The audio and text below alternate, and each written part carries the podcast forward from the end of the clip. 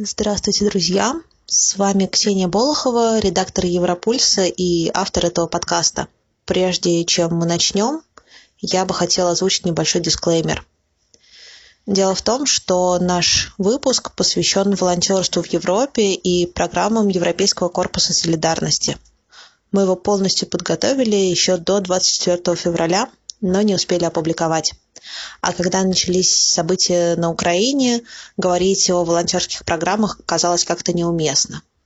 Позже мы не были уверены, что Европейский корпус солидарности продолжит работу с российскими волонтерами. Но сейчас есть официальные заявления, официальные данные, что все в порядке, и волонтерские программы работают и сотрудничают с физическими лицами в России. Поэтому, если вы захотите отправиться на проект, то у вас есть такая возможность, а значит наш выпуск может быть вам полезен. Спасибо. Спасибо, что вы с нами. А теперь переходим к выпуску. Европульс. Постскриптум. Всем привет! С вами подкаст Европульс Постскриптум и я Ксения Болохова. Каждый месяц я встречаюсь с автором э, интересных материалов, опубликованных на нашем сайте Европульс.ру, и мы обсуждаем э, тренды и тенденции европейского общества. Говорим о культуре, о путешествиях, о науке, о том, что объединяет европейцев и в чем особенности каждой нации. Сегодня мы поговорим о волонтерстве. У меня необычные гости, потому что, в отличие от э, традиционных авторов статей, э, сегодня мы будем говорить с героиней. Причем именно статей, потому что благодаря нашей сегодняшней героине на Европульсе появилось целых две публикации, пока две. А в одной э, рассказывается о том, что такое Европейский корпус солидарности, а в другой уже непосредственно опыт того, как э, Рита побывала там. И да, собственно, я представляю нашу героиню.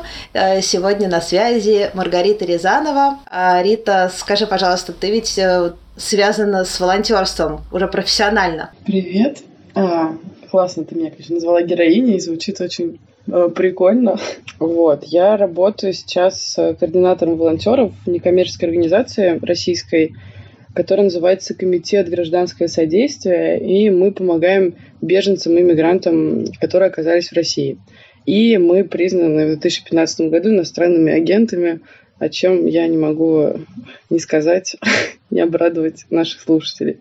Ага, ну, давай вернемся к нашим материалам. Хронологически э, первая публикация с тобой э, – это статья, которая называется «Как и зачем стать волонтером Европейского корпуса солидарности». Давай начнем с того, чтобы рассказать, что такое Европейский корпус солидарности.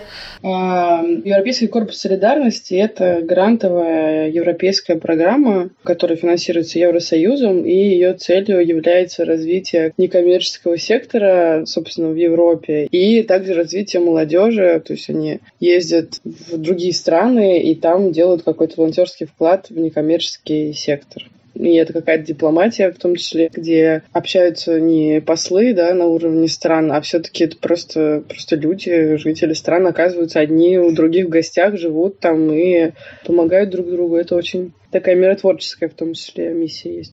Я бы хотела, чтобы ты немножко рассказала, почему тебе было интересно поехать на волонтерский проект именно с Европейским корпусом солидарности, потому что это же был далеко не первый твой проект, и далеко не первый проект в Европе. Почему именно Европейский корпус солидарности? Ну, корпус солидарности, потому что это возможность на очень долгий срок, то есть этот год целый. Мне хотелось такого опыта, где я, знаешь, там не месяц, не две недели, а где я прям погружусь в жизнь другой страны, другого мира. Мне хотелось поехать именно во Францию. Это тоже важный такой момент, потому что я началась моя волонтерская, прости господи, карьера с того, что я э, поехала во Францию на волонтерский проект. И другие волонтерские программы или возможности, они ну, у них не было такого обеспечения, чтобы можно было вот так долго прожить без своих каких-то дополнительных средств. Такое достаточно ну, комфортные условия для того, чтобы как-то погрузиться в жизнь страны, потому что тебе не надо искать самому себе жилье, тебе не нужно искать э, там работу, да, деятельность. То есть ты едешь сразу же в какую-то созданную рамку. Что может быть, конечно, и минусом тоже, да, если тебе это вдруг не понравится. Но и как бы плюсом, если хорошенько это выбрать, и твои ожидания с реальностью совпадут. Вот, поэтому корпус солидарности, ну, и это просто у меня было на слуху, вокруг меня стали появляться люди, которые ездили по этой программе, и даже какие-то отрицательные истории, которые я слышала, мне давали понять, что я хочу этот опыт. Интересно, а что, можешь привести пример какой-то такой истории? Ну, были люди, которые, не знаю, у них были сложности с там, коллегами, например. Были люди, которые себя чувствовали изолированно из-за отсутствия языка. Да, они приезжали там с английским, например, во Францию и испытывали какие-то сложности. Ну, в целом можно почувствовать себя очень одиноко и тяжело, когда ты вот оказываешься единственным человеком, не, скажем так, не местным, в какой-то очень маленькой сельской местности, ну, то есть очень много проектов, они в таких очень изолированных деревеньках, маленьких городах, редко, когда они в крупных городах, и это тоже идея, как бы это развитие местных сообществ, одна из идей этой программы. Девочка, кстати, одна съездила в Данию на остров вообще, очень маленький. На там год жила на этом острове, где, я не знаю, из десяток жителей. Аня написала книгу про это. Вот, ну то есть опыты могут быть совершенно разные, сложности тоже, но в целом, в основном это вот взаимоотношения с людьми, с которыми ты там живешь, язык, и как ты вообще справляешься с каким-то одиночеством, возможно, в какие-то моменты. Угу. Ну и плюс мне очень хотелось узнать, как работает э, французская система некоммерческих организаций, как там организуются проекты уже изнутри, потому что я в них участвовала, это было круто. Потом я работала в России координатором таких проектов и комплидером. И мне хотелось как- как-то развиваться дальше в этой стезе. И мне показалось это идеальной возможностью увидеть, как это работает в другой стране, попасть в такую организацию. Круто. Да, ну, на самом деле очень интересно сейчас отвечать на этот вопрос, потому что мы думаем, что мы едем по какой-то причине одной, вот, а потом узнаем, что ездили мы, возможно, совсем за чем-то другим. И я осознала вообще важность изначально того, что нужно помочь самому себе, прежде чем помогать другим людям. Сделать себя очень сильным, смелым. И тогда ты можешь помогать людям на совсем другом качественном уровне. Потому что я там на проекте очень сильно отдалась. Я впервые в жизни реально вот опустошилась полностью от помощи и от всего, что я делала. И я поняла, что вообще-то, чтобы мне действительно делать что-то такое дальше, и с желанием большим – нужно, кажется, посмотреть уже как-то вот на себя. И я очень сильно долгое время вообще ушла от социальной какой-то работы. Я прям вот занималась собой, там всякими практиками и все и прочим, и психологу пошла. Я думаю о том сейчас, что как-то свою жизнь связать с тем, чтобы помогать людям как-то рефлексировать их опыт. Вот, кстати, да, если кто-то будет слушать, и вот он будет сомневаться, я готова с вами поговорить об этом. Но это правда очень нужно э, озвучить как-то вот вслух, написать себе действительно все эти причины. И если штуки, которые против, они связаны со страхами, то я всегда считаю, что, значит, нужно их преодолевать и делать это. Страх — это просто недостаток информации. Ее можно например, найти. Если это там какой-то страх, непонимание людей там вокруг, то это тот самый момент, чтобы как-то вообще понять, насколько, что за люди тебя окружают, возможно, и это, это, это важно, вот увидеть все эти страхи и их как-то осознать, проработать. А как с тобой можно связаться? Можно телеграм мой оставить и почту. Вот, и кому как удобно можно написать. Слушай, а когда вот ты собиралась, ты говоришь, что даже негативный опыт тебе скорее казалось, что это плюс. А были какие-то аргументы против того, чтобы ты поехала? Вот когда я уже решилась, вот там уже ничего не было против, потому что я, э, ну, я как бы свою жизнь так организовала даже к тому моменту, чтобы это сделать. Против у меня было вот, вот в течение трех лет до этого, да, когда я сомневалась. Вот там какие были аргументы? Там были, например, отношения. Мне казалось, что вот как-то я уеду. Но я, кажется, и отношения закончила тогда, как будто, знаешь, вот, чтобы вот уехать. Вот. И, наверное, еще... Ну, просто как, пока я не верила еще в то, что я там могу быть, что я вот могу быть этим каким-то выбранным человеком. Потому что это самое сложное, когда я рассказываю людям об этих проектах, как бы вот сложно себя соотнести с такой вообще возможностью порой. Кажется, что там это сложно, невозможно. И, и не знаю, есть какое-то ощущение, что вот если тебя уже выбрали, значит, все будет. Ну, я бы, знаешь, сейчас, если бы ты меня спросила, кому вот нужно ехать на эти проекты, вот я бы ответила, кому нужно это, тому, кому очень хочется этого. И да, конечно, мое дело там на тот момент как координатора, вообще как человека, который уже ездил, рассказать, да, подумай, вот тут хорошо, уточни вот это, обрати внимание на вот это, здорово. Но если ты хочешь, тебе уже нужно ехать, как бы, сто процентов. Ну, давай еще тут надо сказать, э, что конкретно у Европейского корпуса солидарности тоже есть свои требования. Во-первых, это возрастное требование, что участник должен быть от 18 до 30 лет. Да, надо еще, чтобы тебе было от 18 до 30 лет, да. Это важный такой момент. Ну, дальше там требование, чтобы ты мог э, получить, соответственно, визу, чтобы э, ты был из той страны, которая является участником программы, и, например, Россия является. И дальше требования у проектов индивидуальные какие-то свои. Э, язык английский, ну хотя бы базовый. Есть кейсы, когда люди уезжают без английского. Английский какой-то базовый, он просто нужен для того, чтобы с этой базой проектов справиться, найти проект. Слушай, ну в свете все-таки коронавирусных историй, когда вот ты говоришь, что надо иметь возможность получить визу, э, не могу не спросить, а ты знаешь, как э, там вот именно с получением визы в плане какой-то медицинской медицинского сопровождения. Я просто знаю, что условия остались те же касаемо медицинской страховки. То есть у программы Сигна, страховка, которая покрывает все твои медицинские проблемы, которые у тебя там могут возникнуть. Там, там просто есть список исключений, не знаю, если ты там просто хочешь ходить к психологу, например, ну, у тебя нет никаких там серьезных каких-то показаний э, к этому, то, например, это не покроет тебя страховка. Но любые случаи, где тебе нужна медицинская помощь, это все покрывается, и все, что связано с коронавирусом, тоже туда входит. Вот. И я могу сказать, что вот я сегодня специально даже посмотрела статистику по прошлому году. Вот, например, сфера там отправила порядка 200 человек. Это меньше примерно человек на 150, чем раньше, там, до ковидные времена. Но, тем не менее, очень много людей по-прежнему едет.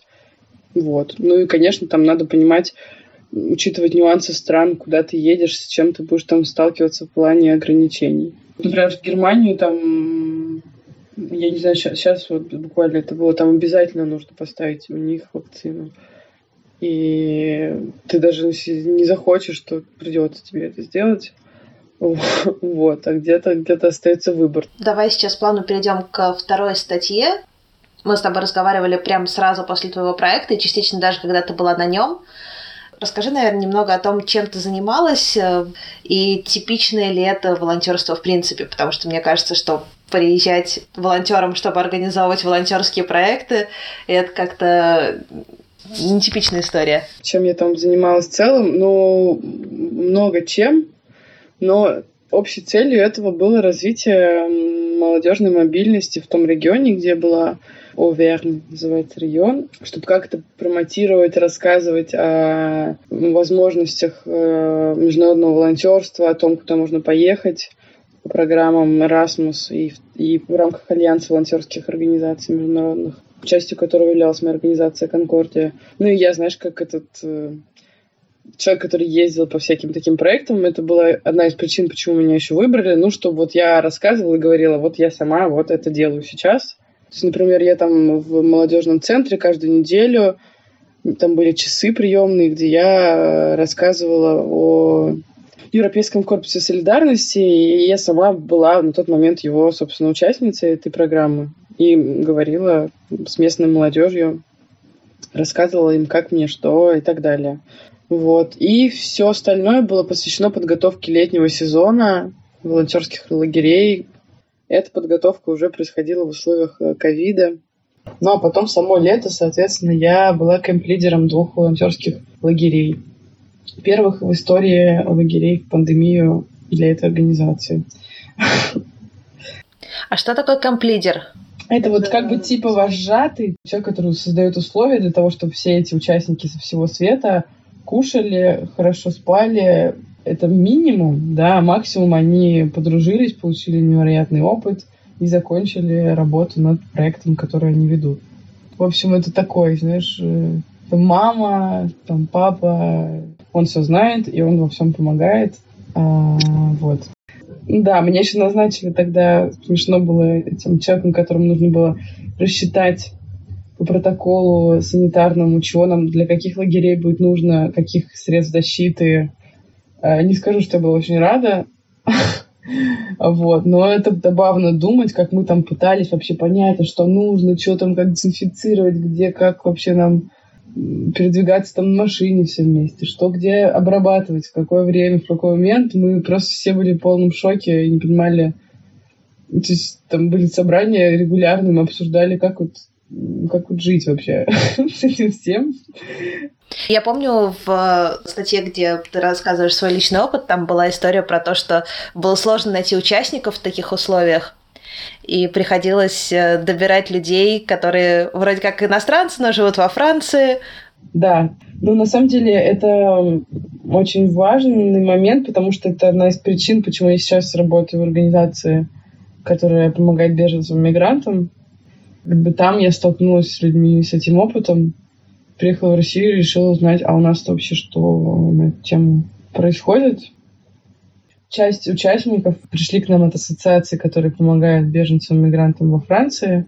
И они там могли как бы интегрироваться и в французское общество больше. И очень важно им было документы получить по окончанию проекта, который какой-то положительный о них портфолио дополняли. Я вот, у меня был мальчик из Мали, беженец. А, я потом в конце проекта должна была написать о нем, там, о том вообще, как вот там, что было, как он справлялся.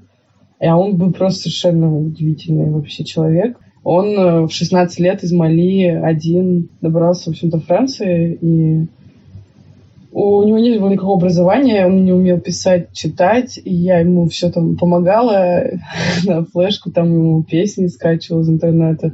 И это был, на самом деле, удивительный опыт с ним взаимодействия, потому что он оказался мудрейшим вообще человек, которым я встречала в своей жизни. В свои 18 лет не умеет читать и писать. И он был таким знаю, добрым, светлым, несмотря на все, что ему пришлось пережить. Ну, ему помог очень отчет, который я о нем написала. Но он был совершенно искренний, потому что он, правда, помогал очень много группе, там вообще работал очень круто. И ему там потом дали документы, он мне звонил. Я была очень счастлива, что как-то смогла тоже повлиять на его дальнейшую адаптацию. Вот. Плюс еще там, когда я во время пандемии жила в семье моей коллеги, они принимали у себя беженцев. Когда я к ним приехала, там был э, мужчина из Грузии, вот, который был просто счастлив, что я могла наконец-то ему перевести, что вообще происходит там с ним.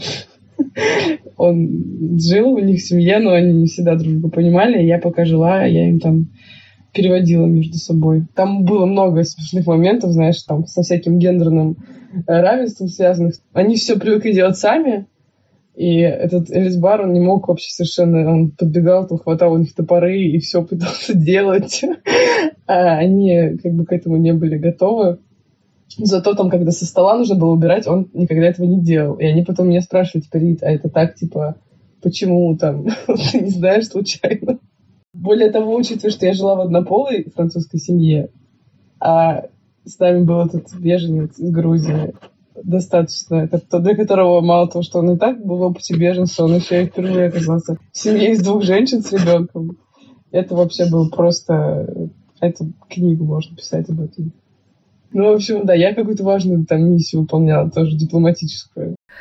Э, слушай, мне страшно задавать следующий вопрос, но все-таки вот если бы тебе надо было выбрать какое-нибудь самое яркое впечатление, то вообще смогла бы это сделать? Слушай, ну, если честно, то не знаю, для этого ли это подкаста, но, но это все, что связано с моей жизнью в этой семье в деревне. Но я правда как-то вот очень поверила в идею семьи, вообще отношений.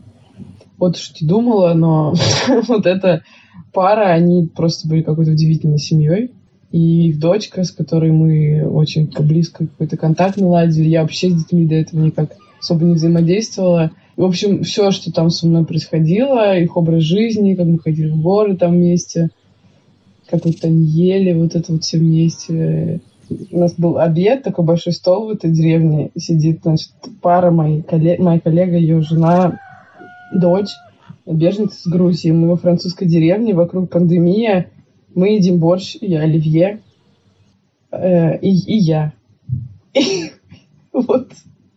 А, ремарка для тех, кто не читал эту статью, что эта семья пригласила Риту пожить к себе во время, собственно, пандемии, потому что ты жила в офисе, да? Ну, я жила в квартире над офисом, но как бы я осталась вообще одна в здании, и моя соседка уехала в Германию, она смогла, а я осталась одна, и как раз жена моей ну, коллеги, она приехала, но она что-то приехала забрать там перед тем, как изолироваться окончательно. И, забрала Риту вместо того, чтобы забрать э, полезные вещи. Чуть-чуть позже, но, но, но да. Ну, ты знаешь, я знаю еще, что вот этот э, их э, беженец из Грузии, который в них жил, это был какой-то дополнительный аргумент, потому что они реально были очень счастливы, что я могла как-то их коммуникацию наладить.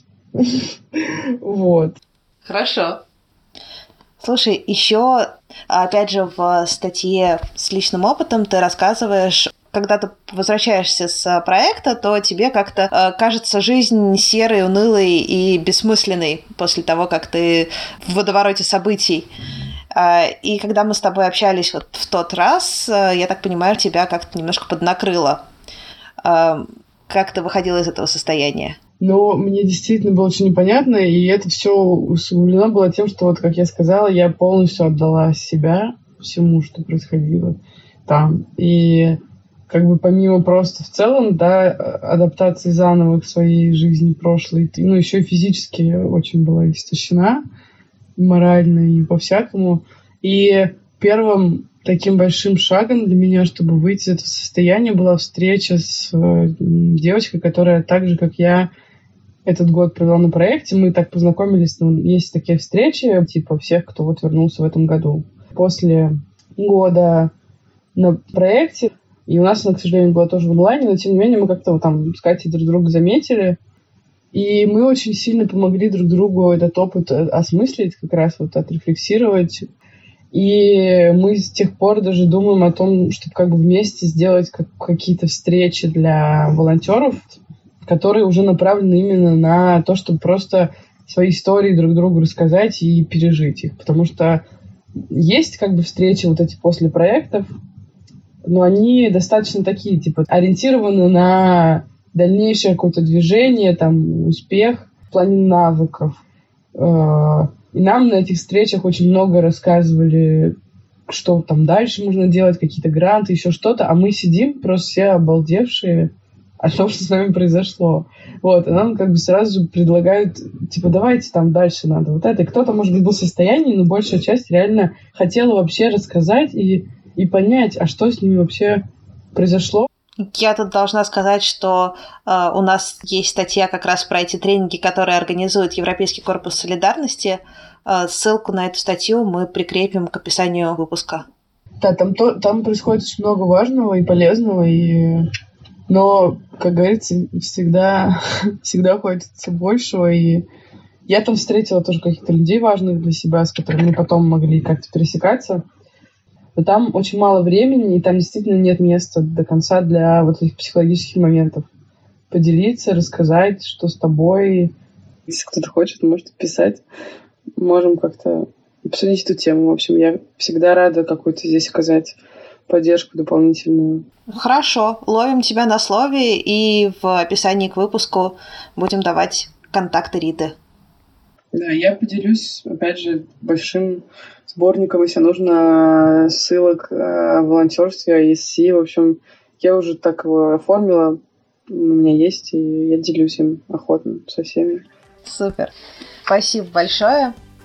А я напоминаю, что это был подкаст Европульс постскриптум, и я Ксения Болохова. Пожалуйста, подписывайтесь на нас на тех платформах, где вы слушаете подкасты, ставьте лайки, оставляйте комментарии. Если вам понравился этот выпуск, то обязательно зайдите на наш сайт europuls.ru и почитайте статьи, о которых э, мы здесь рассказывали. Там есть много полезной информации о том, как готовиться к волонтерству в Европейском корпусе солидарности – и еще немножко личного опыта от Риты, от других участников проекта в условиях пандемии. На этом все. Всем счастливо!